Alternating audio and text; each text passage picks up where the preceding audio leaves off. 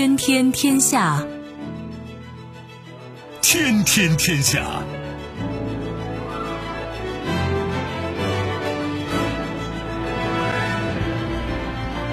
历史穿行者，新闻摆渡人。各位好，我是梦露。您正在选择收听的是《天天天下》，和我一起陪伴大家的还有本节目评论员重阳。世界纷繁复杂，新闻随时发生。今天的《天天天下》，您将听到最新统计：美国二十年反恐战争损失八万亿美元，约九十多万人丧生。公众瞩目，拜登签行政令，要求解密九幺幺部分机密文件。鹿死谁手？塔利班攻陷反抗军最后据点潘杰希尔省。反对派仍在抵抗，无可奈何。菅义伟将卸任日本首相，称不参选党总裁，想集中精力处理疫情。老谋深算，普京称，俄日签订和平条约需由美国不在俄附近部署导弹保证。收听我们的节目，您可以使用收音机，也可以使用手机。欢迎使用计时客户端，也可以选择蜻蜓 FM、企鹅 FM 或者是今日头条，搜索“天天天下”，可以收听节目回放以及其他的相关内容。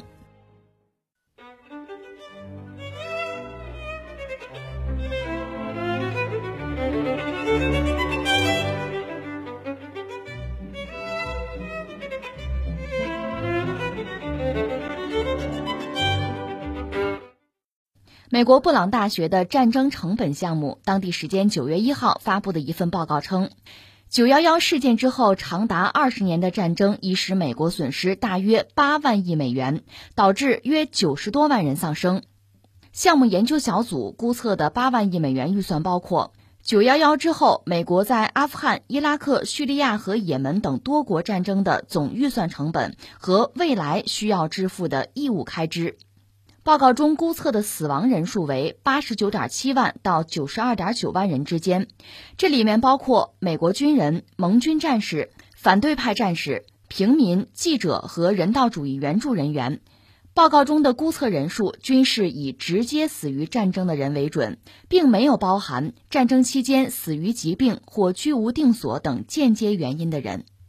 这是一组最新的数据吧？这个统计，我想随着时间的推移，可能还会更丰满啊。就是美国反恐战争打了二十年，但不止在阿富汗啊，整个美国打下来二十年，他花了多少钱？自身代价有多大啊？自身损失多大？另外，对这个世界的影响，主要是带来多大平民的伤亡？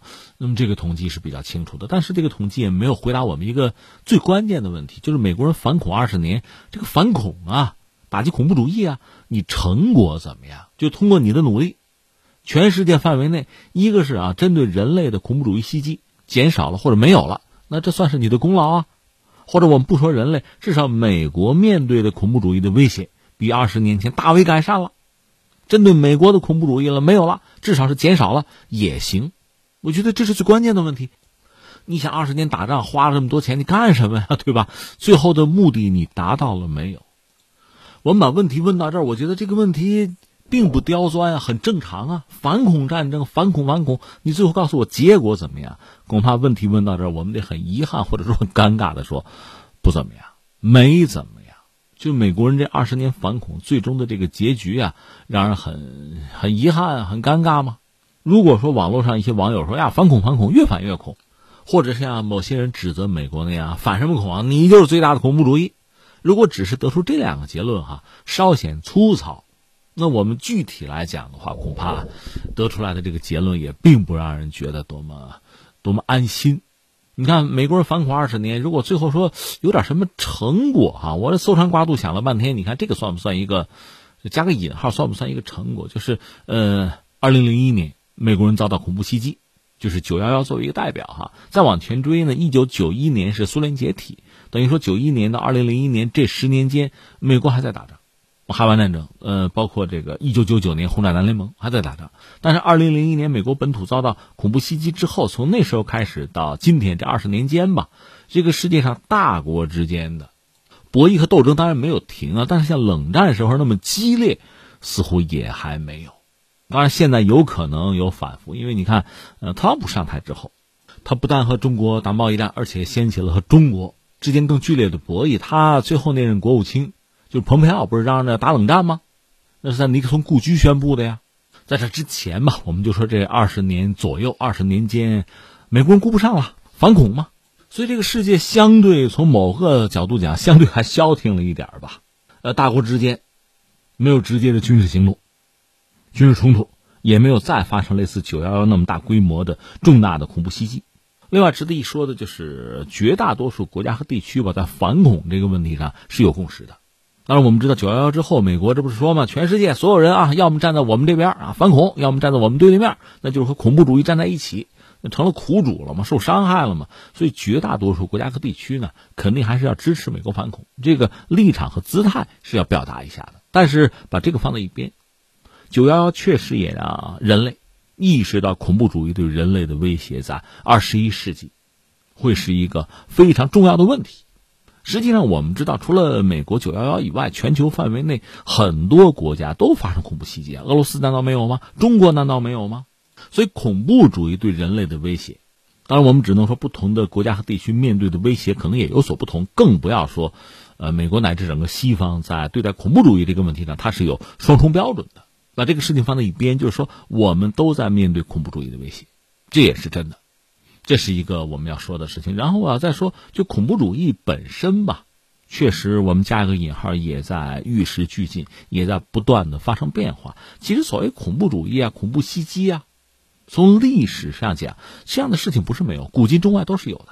只不过在传统的历史阶段呢，这类的事件往往可能谈不上是。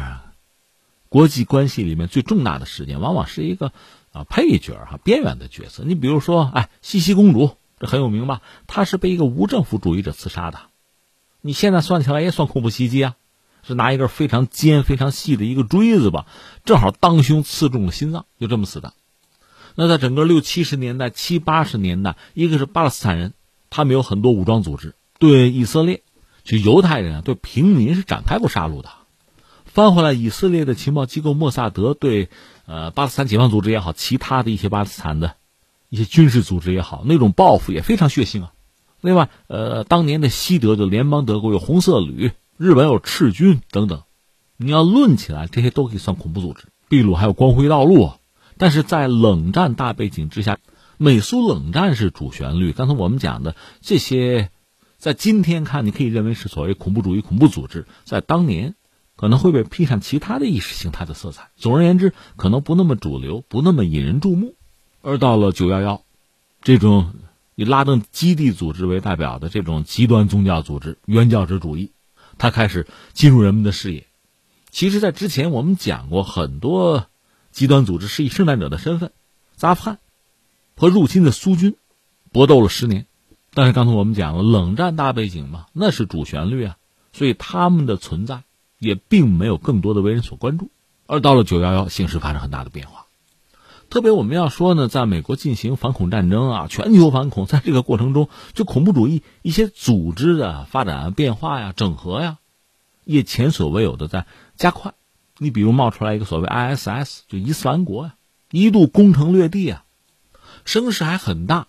当然后来遭到联合的打压吧，一度偃旗息鼓。但就说在最近，美国人从阿富汗撤军。号称结束反恐战争，在这么个关键时刻，他又冒出来，进行了一次恐怖袭击，让美国人这二十年的反恐战争是在这么一种荒诞而下不来台的状况下结束。这是我们说恐怖主义本身的一个所谓进化史啊，也在发展变化。再一个呢，翻回来还说美国人，美国人二十年的反恐战争，他改变了什么呢？其实最直接的，我们把他花多少钱放在一边。把美军的损伤放在一边，甚至把造成平民的伤亡也放在一边，你会发现，美国人在全球反恐，你可以说他是个大输家。但是还有一个输家或者更大的输家还是中东吧，因为美国人的反恐行动其实改变了中东原来的生态。我特指就原来它的宗教的结构，你比如伊斯兰教，它最主要的哈有什叶派，有逊尼派。双方的博弈也进行了千年之久吧，而美国人这次反恐，我们以前也多多少少聊过这个话题啊。你比如，你推翻了萨达姆，萨达姆是逊尼派，在伊拉克呢，实际上逊尼派是少数派，但是他们可以统治大多数，就是什叶派。他被推翻之后，什叶派肯定要翻身。他翻身之后，显然和邻国伊朗就搞在一起，因为伊朗是什叶派，而这种结构的变化会引起周边很多阿拉伯国家的警惕，因为很多阿拉伯国家，呃，特别是像沙特为代表，他们逊尼派为主啊。所以，这种结构的变化是一种非常深远的影响。而对于这一切，美国人可能一开始还兀自不知。我们刚才特别强调一个词儿“结构”，这种结构就是在中东地区，逊尼派、什叶派，它实际上达成某种平衡嘛。这种平衡是通过千年的博弈才形成的。但是你把它打破之后，就说美国人从自身利益出发，把中东原来的这个格局打破之后，这美国人从中东还要撤军呐。那在这之后，中东的这个乱局恐怕会。更加的乱上加乱，并且持续下去。美军一个将军彼得雷乌斯，他是在伊拉克和阿富汗美军的一个主要的将领吧，还做过中情局的前任主管。他曾经说过一句话：说最大的教训是在入侵一个国家之前，我们应当切实的了解这个国家的具体情况。就在伊拉克作战期间吧，这个彼得雷乌斯做过幺零幺空降师的指挥官，他有个什么遭遇啊？他那个幺零幺空降师进入了某一个城镇，哈。他就问一个专家：“哎，这个地方是逊尼派还是什叶派啊？”不知道，专家不知道，两眼一摸黑，也搞不到就什叶派啊、逊尼派这个人口的那个分界线。美军就是在什么都不知道的情况下去打仗的。那美国人在这种状况下能做的是什么呢？就是让自己的枪炮杀伤力更大一点吧。所以在整个二十年反恐之中，美国人就美国军队的。某个领域的实力还是在增强，包括什么呢？比如说联合作战，呃，远征行动。航空和空间的优势要发挥，另外还有这个，呃，精确和持久的作战能力，空运和空中加油能力，包括美军人员受到更好的培训，还有一批将领脱颖而出，他们能够用新的方式吧去改革和组织军队，去打击所谓恐怖组织吧。我们聊过，你比如美国军队，全球的军队它都是个金字塔结构嘛，层级对吧？而至于像基地组织什么伊斯兰国 ISS 啊。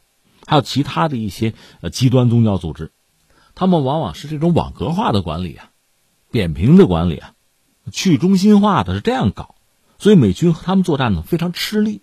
这不是跳出一个人，就是呃麦克里斯特尔，他是算是开创性的领导了美军就联合特种作战司令部，用自己的中央网络模式军事行动，靠情报啊、执法机构、特战部队啊，在战区进行空前协作。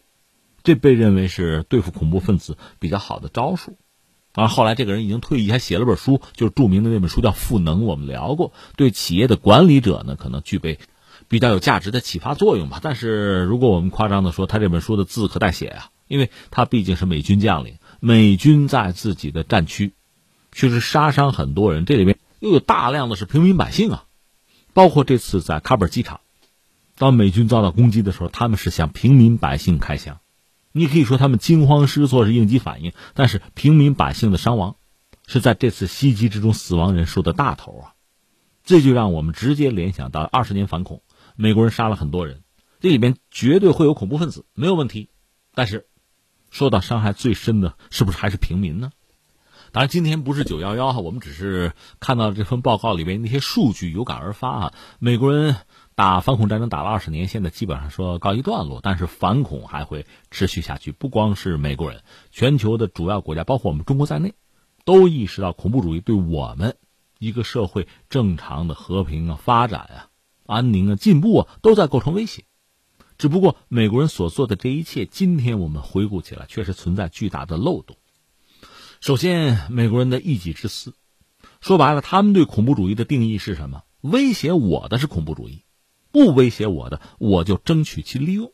所以，有些恐怖组织、一些极端分子，甚至是美国人，曾经培训和豢养，在关键的时刻，美国人自己被反噬。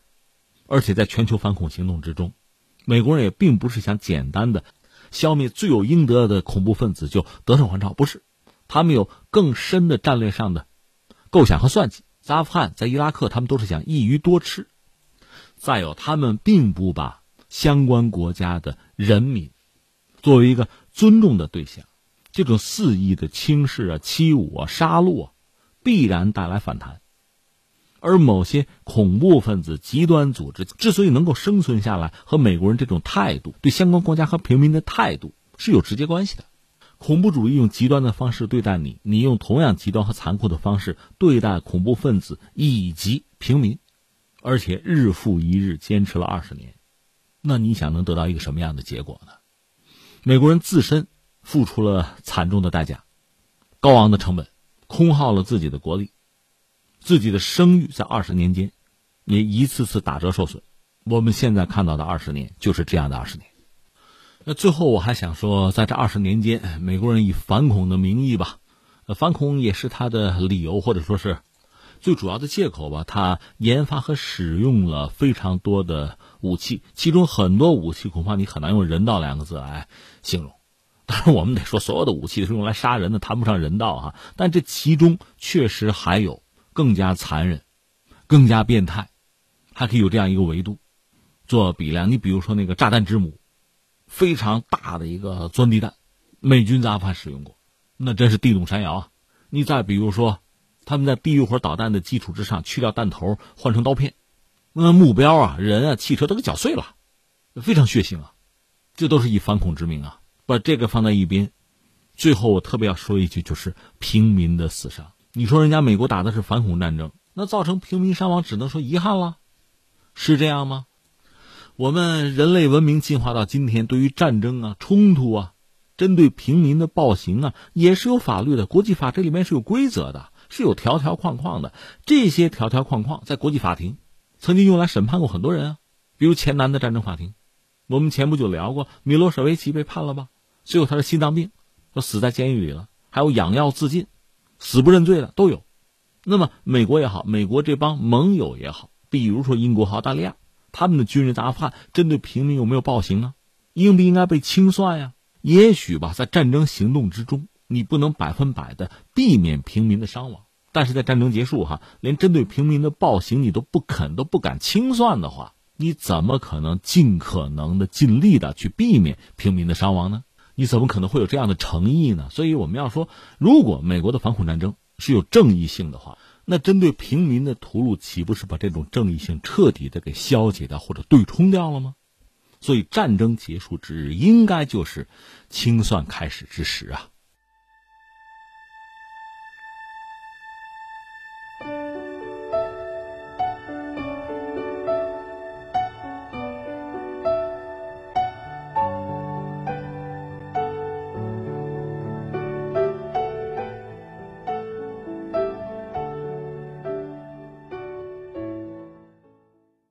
再过一周，美国将迎来九幺幺恐袭事件二十周年纪念日。上个月，事件受害者家属开始向美国政府施压，要求彻底公开相关调查结果和档案，否则将反对拜登出席相关纪念活动。对此，拜登以行动做出了回应。当地时间九月三号，美国白宫网站发表了拜登当天签署的一项行政命令和一项声明。命令要求美国司法部和其他相关部门审查、解密并发布与九幺幺恐袭事件有关的部分机密文件。在行政令的开头部分，拜登表示，虽然大肆公布机密信息可能会危及美国国家安全，但是如果公开信息的公共利益超过了其可能对国家安全造成的损害，那么信息就不应该继续被保密。不过，略显矛盾的是。在下文中具体解释解密标准时，行政令称，当相关信息仍然需要因国家安全而被保护，并且该信息的披露会导致国家安全受到损害时，则可以继续保密。行政令还显示，拜登要求美国司法部和其他行政部门机构开始对于九幺幺恐袭事件有关政府机密文件解密审查。要求在今年九月十一号以前审查美国联邦调查局 FBI 的部分调查材料，并且在未来六个月之内公布部分解密文件。呃，这个新闻这个事儿吧，这拜登怎么说呢？我觉得叫吊胃口，因为涉及到九幺幺，我们都知道啊，二零零一年九月十一号有四架飞机被恐怖分子劫持，呃，其中有两架撞了美国那个著名双子塔世贸大厦，还有两架去撞五角大楼，其中有一架撞上了。另一架是坠毁了嘛。整个九幺幺，美国死了将近三千人。你想，就在二战的时候，呃，美国遭到攻击，无外乎是珍珠港被日本人炸了。珍珠港离美国本土很远的，美国本土在二战期间大约遭到过日本人就是用这个气球挂炸弹进行过轰炸，也就这个。所以九幺幺对美国人心里的这个打击啊，这个冲击是非常之大的。那从九幺幺发生之后，一直到现在，有一些所谓的秘密文件吧、调查报告吧，就美国官方的这些东西是比较权威的吧。一直是作为国家的机密，是不对外泄露的。而公众，特别是在九幺幺中，你像很多人罹难嘛，他们的亲属就很希望看到一个完整的，就是政府的一个报告，要知道这个事情的真相。所以你看，从那时候到现在二十年了，因为九幺幺，美国甚至在全球反恐。这么大的事儿，刚才我们不是聊到花了多少钱，死了多少人，呃，多少平民无辜的伤亡，这都有这么大的代价。但是它的根儿不是因为九幺幺吗？九幺幺到底是怎么回事儿？你得告诉我们一声啊！哎，到现在也不肯说清楚。就美国政府啊，到现在也没有让美国的公众，包括那些罹难者的家人啊、亲属啊，包括整个世界了解的一清二楚都没有。所以这次拜登说：“哎，那我们就就放开一部分吧，解密一部分吧。”这个当然就吊了大家的胃口。但是恐怕这个词儿你注意，这叫部分，就解密一部分，并不是百分百全部。你说你都说了嘛，这挤牙膏似的，讨不讨厌呀？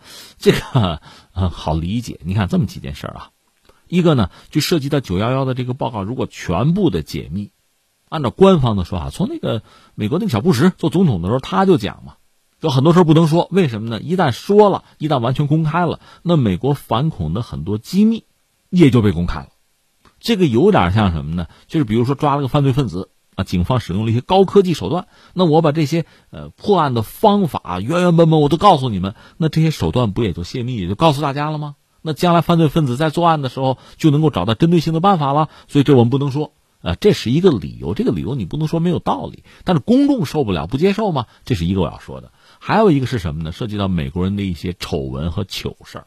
你说不至于吧？美国美国是遭到伤害的，是被恐怖袭击的。人家有什么糗事有，呃，已经公开了一些东西，就是从九幺幺到现在吧，这二十年间，呃，美国官方嘛，也就像挤牙膏一样，一点一点的放一些东西。比如说，美国的中情局他审讯一些囚犯，就涉及到九幺幺的一些嫌犯哈，他们使用了酷刑。关键是美国官方吧，还曾经使用一系列的隐晦的词汇。那不使用刑讯，不使用拷打这样的词儿哈，呃，用其他的一些词汇，甚至呢，官方还暗示说，就有一些当时的这个纸质的证明啊、记录啊，你就不要留了。所以这些东西都是档案的一部分。那美国嘛，天天讲人权嘛，你这虐待囚犯，它不是个虐待的问题，是拷问呃严刑拷打这个东西，你要曝光的话，那也很尴尬。但是已经曝光了，这让美国人也很被动。所谓全球哗然嘛。很多国家的政府和非政府组织对美国人这个做法本身，那其实都是提出批评的。这是一个啊，还有第三个是什么呢？就是传说中的二十八页，就这个报告哈，有一个很权威的、最关键的报告里边有二十八页的内容是不公开的。那二十八页可能涉及到一个国家，就是沙特。就一直有这个传言，坊间有这个猜测哈，媒体甚至在挖这个东西，因为美国不讲言论自由嘛，媒体各种挖，就说什么呢？就说拉登这个基地组织，他对美国展开攻击啊，你基地组织做这么大的一个事情啊，那肯定需要花钱的。我们知道这不是四架飞机撞美国的一些标志性建筑吗？那相关的这恐怖分子是先要去美国学怎么开飞机，这是要花钱的，钱从哪儿来啊？幕后金主是谁啊？甚至是不是有人知情不报啊？干脆就是有人主使啊？这是一个关键的问题。说到这儿，我先扯远一点，我扯一下谁？阿富汗那个塔利班。你说塔利班跟美国人死磕了二十年，最后呢，现在又得势还朝是吧？哎，他有金主吗？哪来的钱啊？目前我们知道大概是三点，一个是什么呢？涉及到罂粟，就毒品犯罪。我们知道这个鸦片全球大概有九成是阿富汗生产的，九千吨左右吧，这是一个。这财产的来源哈，还有一个是什么呢？过路费，这就很有意思了。就只要你有路，塔利班在那设个卡子就可收费，而且呢，塔利班占的地盘越多，这个钱就越多，就收上来就越多，翻回来就政府军占的越少，那政府的收入就越少。这是一个，还有一个是什么呢？捐赠吗？谁捐呀？海湾国家通过各种各样的途径和渠道，因为塔利班嘛，他是学生啊，是宗教学生啊，他是原教旨主义嘛。那么，塔利班也好，基地也好，它本身你可以把它看作是一个组织，极端组织；你也可以把它看作是一种信仰、一种意识形态、一种思想运动。他有人认，有人支持啊，就有人捐款。而海湾国家就是那帮王爷啊，手里有油有天然气，不缺钱儿，捐赠是很重要的一块。这是我们说阿富汗的塔利班啊，翻回来说基地组织一个道理啊。所以很多人怀疑沙特他的某些王爷、某些政府官员。或者是干脆官方，或者是私人的性质啊，给拉登给基地组织钱了，让他才有能力去展开这种大规模的恐怖袭击。所以你看，从九幺幺发生之后吧，就很多呃罹难者的家人啊、亲属啊，就呼吁美国政府公开公开，我们就要看这个是不是沙特干的，沙特要负多大的责任，我们要知道。甚至很多人已经打算起诉沙特政府了。沙特方面对这个事儿态度非常坚决。第一，否认，绝无可能；第二，就是你美国政府，你得把你的民众摁住啊，别找事儿。这涉及到两国关系，因为我们知道沙特嘛，油啊，在中东那是一个大国，而且有一个欧佩克组织，它是里边的这个群主啊，带头大哥嘛，对国际油价是有至关重要的影响。当然，这些年欧佩克也好，沙特也好哈，呃，甚至国际油价也好，似乎不是像以前那么重要了。因为整个世界是转向新能源了啊，但不管怎么说，沙特和美国的关系是非常重要的。美国为了保和沙特的关系呢，确实如沙特所要求的，就摁住啊，摁住，就让美国的民众不要闹，不要起诉沙特政府，跟沙特没有关系啊。通过各种途径一直在讲这个，但是很多民众是不信的。沙特还有一句话说：“你们真要敢起诉我，跟我闹哈，那么美国沙特的关系就走到尽头了。那我沙特有钱对吧？这么多年我卖油挣了不少钱。”我这个钱买了大量的美国军火，是吧？我让你们也挣了个盆满钵满。另外，我买了大量的美国国债，七千五百亿啊，闹着玩呢。你美国敢搞我啊，我就把这七千五百亿的美债我就抛了它。你实话实说，这么搞就跟在这个财经界、金融领域就跟扔个原子弹一样吗？这是一种，就是它不是你死我活、同归于尽的路数啊，鱼死网破呀，不活了，不过了。这是沙特方面对美国的压力。最历任的美国总统呢，安抚沙特，不要闹啊，没事儿啊。但是现在看来，拜登呢，似乎要有所改变，因为你看拜登上台之后呢，对沙特那个王储小萨勒曼，那个态度和以前特朗普可就不一样，又重提呃沙特那个记者卡舒吉那个事件吗？这让小萨勒曼乃至啊沙特的国王都在一个很尴尬、很被动的境地啊。然后呢，美国和沙特的关系也还好吧，这段时间叫相安无事，不过几个月。但现在会怎么样？因为涉及到九幺幺，其实公众最关注的就是那二十八页报告，就是关于沙特。那么拜登是不是敢下决心把这个事公之于众？那只有两种可能：一个是公之于众，大家发现啥事儿没有，没人家沙特什么事儿，大家大失所望；还有一个呢，那就是爆一个猛料，这个事情多多少少和沙特和沙特的呃某些皇亲国戚、某些官员大臣有关系，那就是在两国之间掀起新一轮的。滔天的波澜呢，会怎么样？我们拭目以待吧。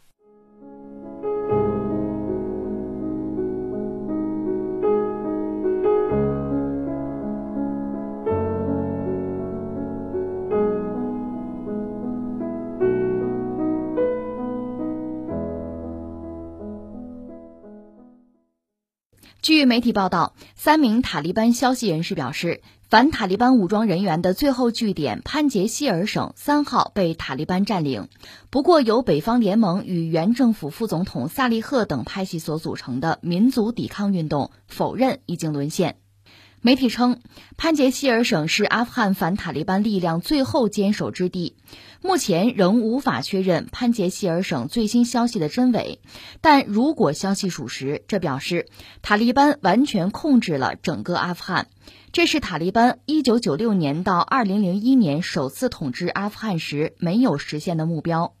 反对派领导人之一、原政府副总统萨利赫通过英国广播公司一名记者的推特账号发布了一个视频，说他们仍没有放弃。萨利赫说：“毫无疑问，我们正身处困境，我们受到了塔利班入侵，我们坚守阵地，我们进行了反抗。”再关注一下阿富汗的局势哈，原计划塔利班这应该是宣布新政府成立了，但是没有拖了。呃，有一个因素恐怕就是和这个潘杰希尔山谷之战有关系。这个潘杰希尔山谷吧，这个地方啊，它在阿富汗的东北，是比较狭长的一块谷地吧，所以有人叫它潘杰希尔山谷，什么潘杰希尔谷地，一个地方。它是在新都库什山山脉的南路了，呃，往南离喀布尔就首都啊，也就八十公里。关键这是个战略要地啊，它是能够控制喀布尔到东北各省以及塔吉克斯坦啊。乌兹别克斯坦啊，这个交通要冲，所以它的战略位置很重要。这我们就说到阿富汗的民族抵抗阵线刚刚成立哈，呃，是这样的，在二十多年前，就塔利班当时有一个主要的敌人，就是所谓北方联盟。北方联盟的核心啊，盘踞就盘踞在这儿，因为刚才我们不是说了吗？塔吉克斯坦、乌兹别克斯坦啊，这算是阿富汗的邻国，而在阿富汗国内，塔吉克族啊、乌兹别克族是有的。那塔利班呢？他的这个民族的基础是普什图人啊，但是除了普什图人，阿富汗还有其他的民族。刚才我们不是讲了吗？人家也有部族啊，也有枪啊，也有长老啊，是这么一个状况。这么多年一直就是这样延续下来。所以现在塔利班呢拿下了首都喀布尔，那原来的那个总统叫加尼啊，不是跑了吗？还有一个副总统叫萨利赫，他是拒不投降。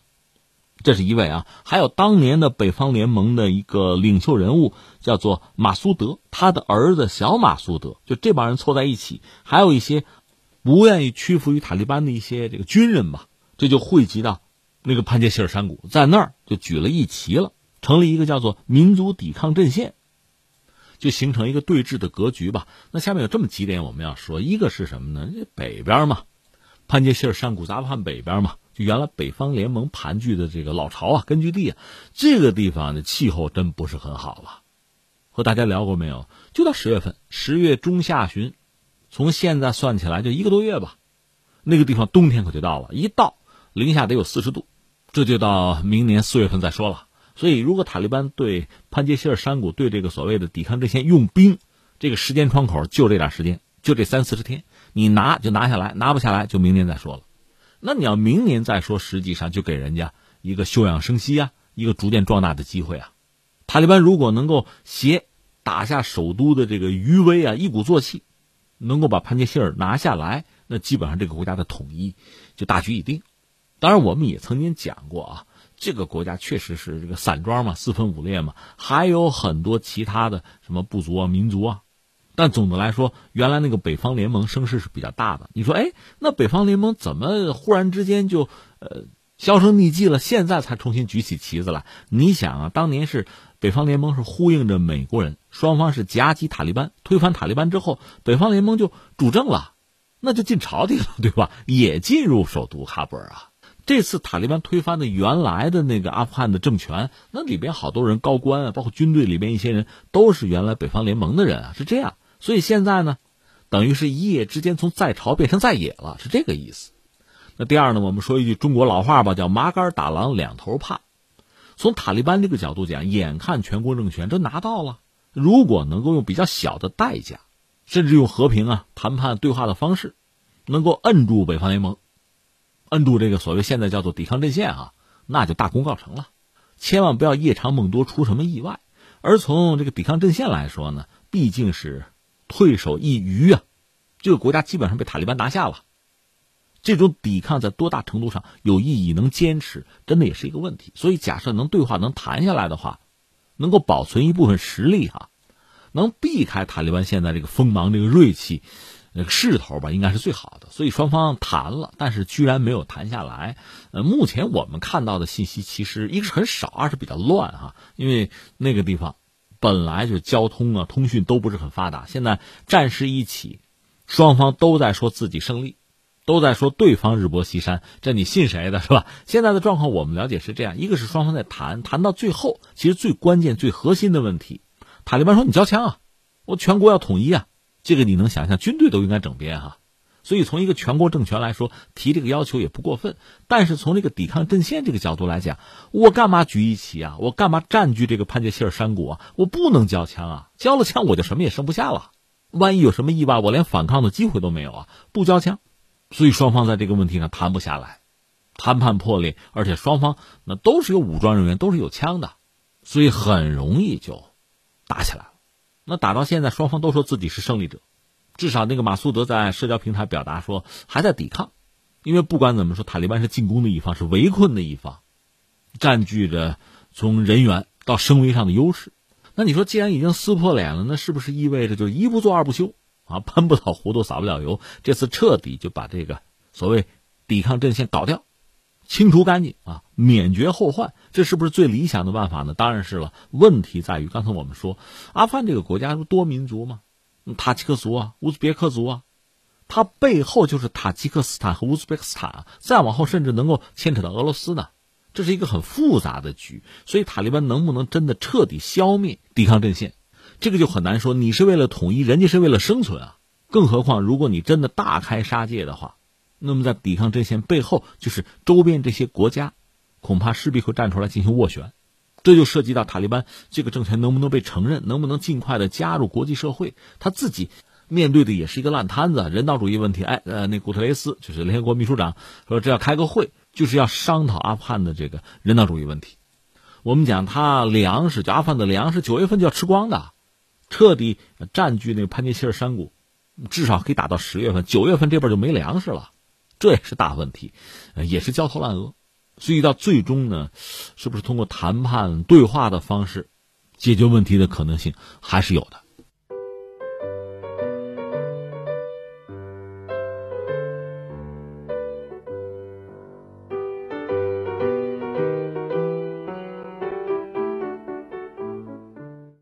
我们再来把目光转向日本，据媒体九月三号报道。菅义伟将不参加自民党选举，这意味着他打算在本月底任期届满时辞去首相职务。该执政党此前已确定，党首选举将会在九月十七号启动，九月二十九号投票。报道称，自民党当天上午召开了特别会议，菅义伟在会上宣布：“我不会参加总裁选举，因为我想集中精力处理新冠疫情。”八月九号公布的一项民调显示。菅义伟的支持率首次跌破百分之三十，为其继任日本首相以来最低。日本的新冠疫情扩散以及疫苗接种缓慢是民众不满的主要原因。九月一号，日本累计新冠确诊病例超过一百五十万例。截至九月二号二十三点五十九分，日本报告新增新冠肺炎确诊病例一万八千二百二十九例，东京都病床使用率为百分之六十六。其中用于重症患者的病床使用率高达百分之九十七。这是日本政坛的新变化。前两天我们关注，就他现在那个首相，就菅义伟啊，是当然想连任，想连任，但是支持率很低迷嘛。最主要两件事儿，一个事儿呢就是疫情，第二个事儿呢是呃东京奥运会。东京奥运会呢，其实说到底和疫情还是有联系，所以大多数日本的民众不愿意办，但是菅义伟嘛咬着牙反正办下来了，因为日本政府有承诺嘛。办下来也没办好，就没讨好。现在呢，支持率很低迷。其实，菅义伟也不是没有做功课、做努力，他甚至想把谁啊，把二阶俊博给换掉。二阶俊博呢是日本的自民党的干事长，老头年纪可不小了，八九十了，而且被认为还是个亲华派，要把他换掉，想提振一下低迷的这个支持率吧。但是最终说拉倒吧。自己还是下决心不玩了。菅义伟呢是在自民党内的会议上明确宣布说，我不参加即将到来的自民党的新总裁的选举了。就总裁的选举我不参加，就是我不可能做总裁了嘛。那么 首相也不用做了。自民党嘛，在日本呢当然是受屈一指的大党了，所以他的总裁做首相几乎是板上钉钉，对吧？呃，那菅义伟的意思我就不干了，我要专心抗疫啊，带领我们的国家先把这个疫情的问题解决了。说的哈。感天动地，实际上他有算计，有挣扎，只不过最后没成而已。呃，另外安倍晋三也值得一说。你看啊，呃，安倍晋三等于说最后一个任期没有做完，差一年吧，这不身体不好嘛，就主动就辞了职。辞了职呢，就等于说把自民党总裁啊和日本首相这个位置就腾出来，然后菅义伟呢就接了这个位置，正好一年，等于把安倍这个任期算是结束了。那你想，菅义伟本身干的活扛的事儿都是你安倍留下来的呀，那你想人家现在是低迷了，低迷了，你安倍说句话吧，不说，一直不说到这个菅义伟明确表示说我不参选了，就这么着吧，这一年干完了我就不干了。到这个时候，安倍晋三忽然说了，说哎呀，菅义伟真的很优秀的完成了工作，对于我的这位继任者，我非常感激他。现在说这话有什么意思啊？就是个姿态而已嘛。当然还有几天呢，现在算不上为监狱委复盘啊。本来他接盘的时候信心满满，觉得有几个机会，一个就是东京奥运嘛，这个事儿风风光光办下来，挺好的一个事儿。然后呢，他这个人因为年纪也大，一直做日本那个官房长官吧，呃，所谓领导能力也比较强，风格是比较稳健的，所以。接安倍晋三的班呢，他是有底气。况且，基本上这个大政方针啊，这格局是安倍晋三定下来的。我只要好好的完成就行。真出了事儿，那是他的责任啊。我只是完成他的使命而已嘛。结果没想到疫情闹起来之后，很多事情发生了变化。一个是日本的疫情吧，一开始大家不是说什么亚洲抗疫的优等生啊，夸日本。我们国内很多专家也认可日本的这个什么佛系抗疫什么的。但是没想到到现在，疫情反而是变得更糟。那这里面有一个奥运会的问题，也没有解决好。大量的公众不想搞，那你一定要一意孤行的搞下来，那公众就跟你算账嘛。所以原来是能得分的事情，现在稀里糊涂都变减分了。这人算不如天算吗？而菅义伟这个人显然也没有太多的魄力。有的时候咱单说魄力意义也不大，因为日本政治嘛，有人家自己的这个格局，有人家自己的规则和潜规则。他那个派阀政治啊，这个我们都知道吧。所以，菅义伟能做的事情可能也不是很多，最后就这么黯然下台吧。这样他正好干了一年嘛，呃，干一年时间也不短了。因为在日本呢，干一年的首相不止他一个，所以说他只是日本的短命首相之一。当然，他在台上也不是什么都没有做。如果一定要说的话，他驾驶日本这条船向美国靠拢，靠的可更近呢。这是我们都知道的事情。放在这儿，那下面的问题来了：下边的日本自民党的党魁，乃至日本的首相会是什么人？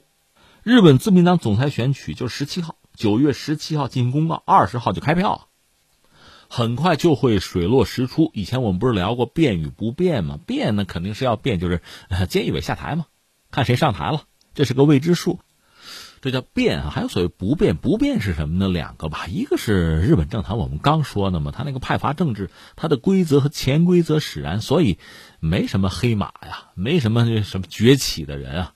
什么意外的变化呀？都是老面孔，就那几个人，就那几张牌，倒来倒去，你抽一张，抽谁都一样。另外就是涉及到美国，因为日美捆绑的比较紧，美国对日本政治影响也很大。真是有一个所谓什么知华派、亲华派上台啊，要么被撤走，要么很快你也下台，这个估计也不会有太大的变化。目前呢，就谁会成为日本自民党的总裁乃至日本的首相，大约是三个人可能性最大，就是备选答案吧。仨人，一个是安田文雄。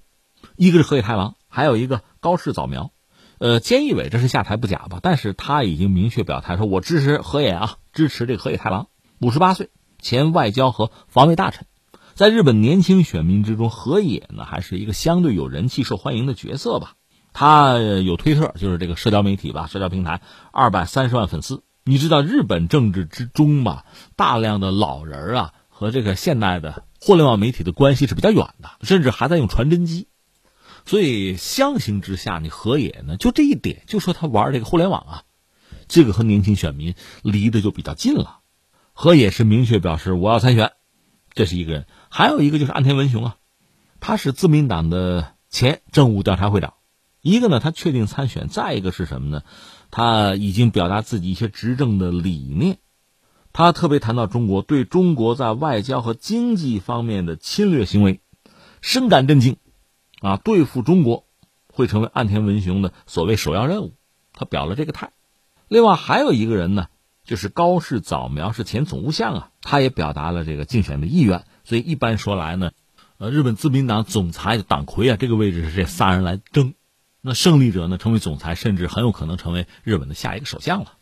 刚才我们已经谈到了变与不变，不过这三个大家关注的热门人选里边，岸田对华的态度似乎更为强硬和无理吧。不过实话实说，对他们三个人来讲，中国也好，或者日美关系也好啊，中美关系也好，都会是他们高度关注而且必须做出回应的、寻求答案的问题。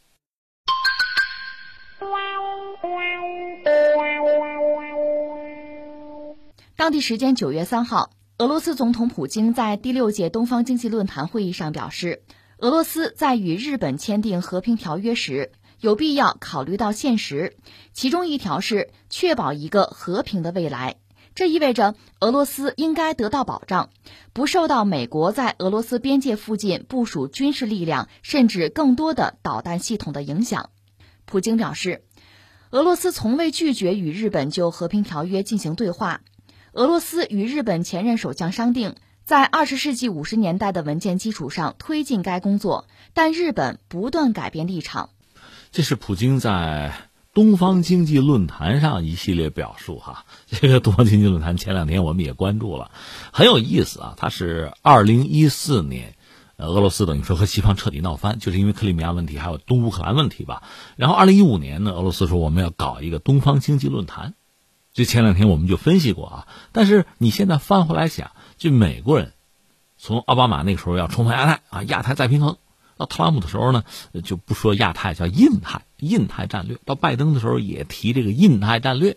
可是你想，俄罗斯就普京这边呢，二零一四年、一五年跟西方闹翻之后，翻回头来对这所谓亚太、印太，人家可就着力了。东方经济论坛吗？虽然说有被逼无奈的成分，有西方挤压的成分，但是你要从眼光看，那普京眼光可以啊，对吧？在这个奥巴马之前就盯着这一块而且所谓的东方经济论坛谈的可不只是经济啊，那可不一定说点什么。比如现在说到和日本的这点事儿哈，呃，这是一条新闻，实际上谈的是就普京讲的，我们和日本还没有签和平条约，二战结束这么多年还没有签，签的话我这是有条件的，前提条件，这还涉及到美国，就不是说日本和俄罗斯签，还涉及到美国了，就说你美国这个导弹，你不能威胁我呀。说的明白一点，我给你翻译成现代汉语，美国导弹部署在日本呢。它可以部署什么呢？比如说反导武器，还可以部署什么呢？呃，甚至是正在研发的高超音速武器、中程导弹。因为呃，美国和俄罗斯原来中导是有条约的，这不撕毁了吗？特朗普就撕毁了。那拜登呢和普京虽然谈这类的问题，在这个军控上吧，应该说比特朗普时候吧多少有一点进步，但双方的不信任恐怕尤甚。那俄罗斯就是普京就是说我担心你导弹部署在。离我很近的地方，说到底，你部署在日本，我怎么办？你日本要想跟我俄罗斯签和平条约，那意思就是说你别部署美国导弹。这个一个呢，这道理很简单，我跟你签和平条约，你们家导弹指着我，那哪行啊？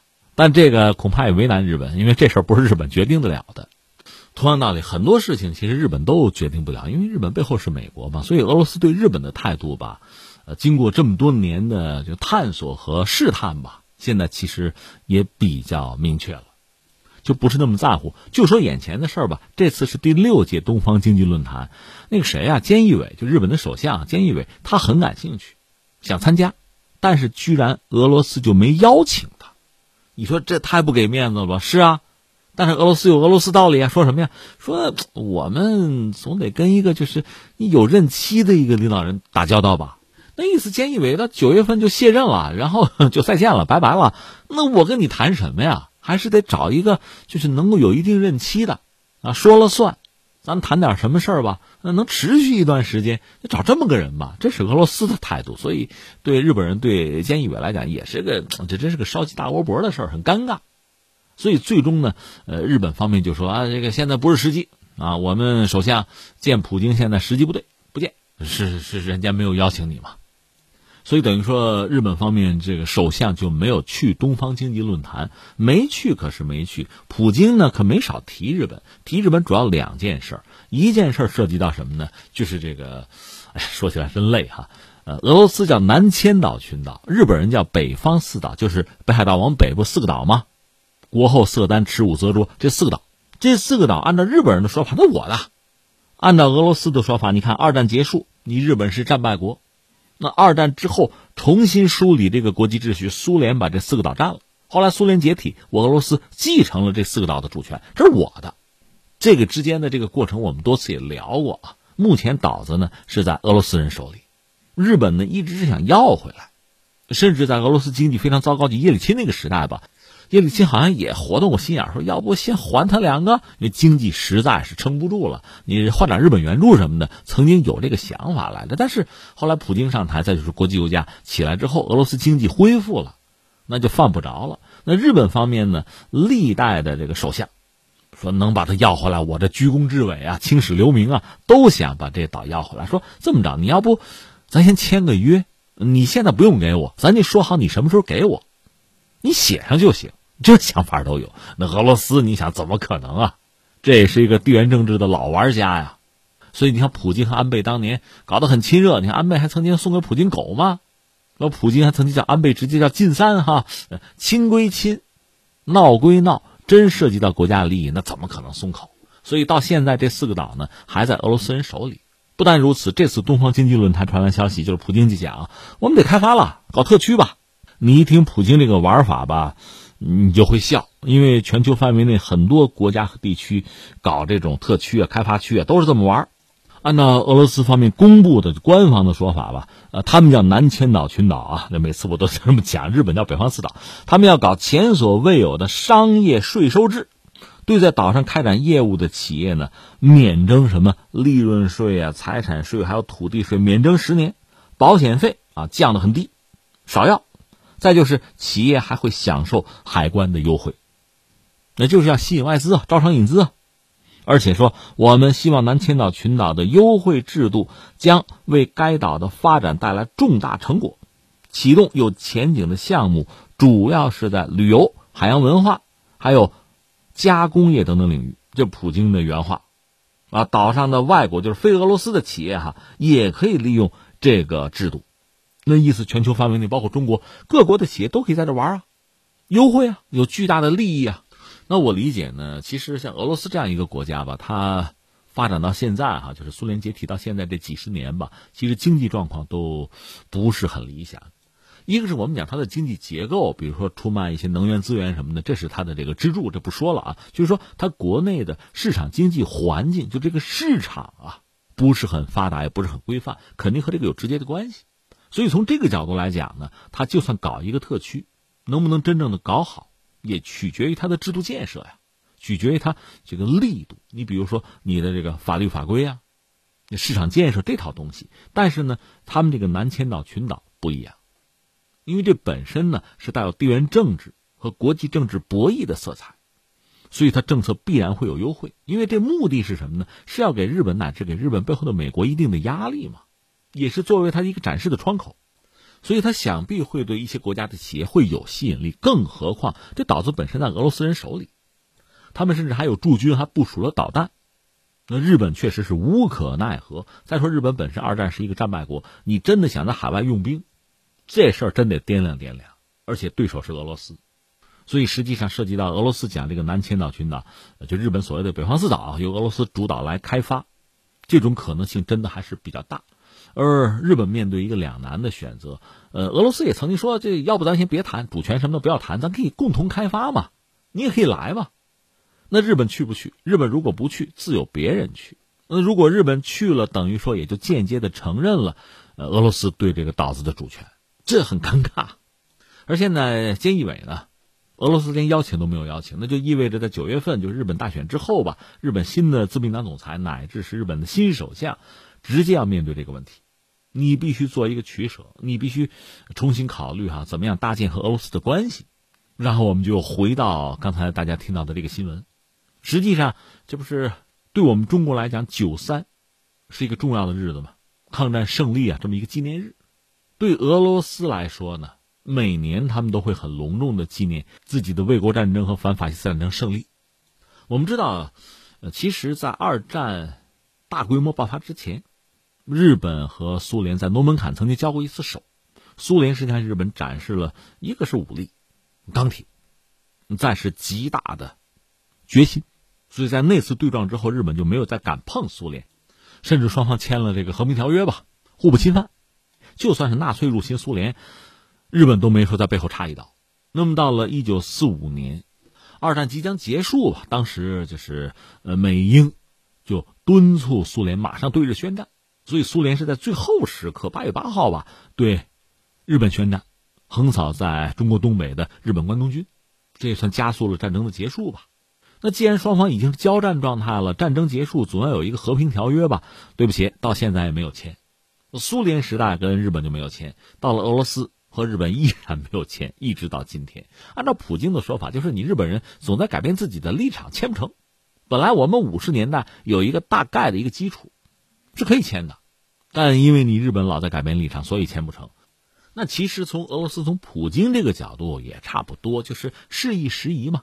随着新的这个国际环境、地缘政治环境的改变，俄罗斯和日本的关系也在不断的调整之中吧。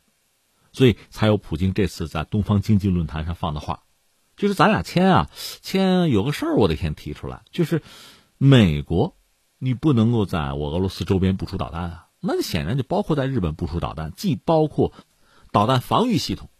这个导弹防御系统意味着什么呢？如果俄罗斯导弹去攻击美国，或者攻击其他什么目标，部署在日本的这个防御系统可以进行拦截呀，就让你的远程导弹失效啊，这不行。再一个是什么呢？就是美国如果把自己在研的中程导弹，包括高超音速武器部署在日本，那对俄罗斯的威胁就更大。这我是不能接受的。你要部署这玩意儿，我怎么跟你签和平协议啊？所以你看见没有？实际上，这话是有弦外之音的，也是在提醒美国人：如果美国人真的是按照俄罗斯所担忧的那样，在日本部署了中程导弹，那么对俄罗斯、中国其实都是威胁啊。另外就是部署这种呃新的高超音速武器的话。这是俄罗斯不能接受的。那美国这样做势必会改变原有的格局，到那个时候就不简单的说什么俄日签什么和平条约了，而是俄罗斯必将进行反制啊！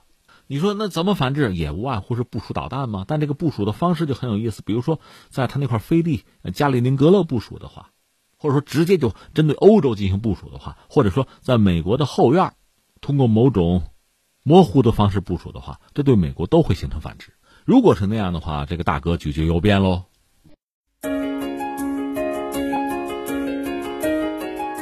好，以上就是今天天天天下的全部内容。我是梦露，感谢收听，明天再见。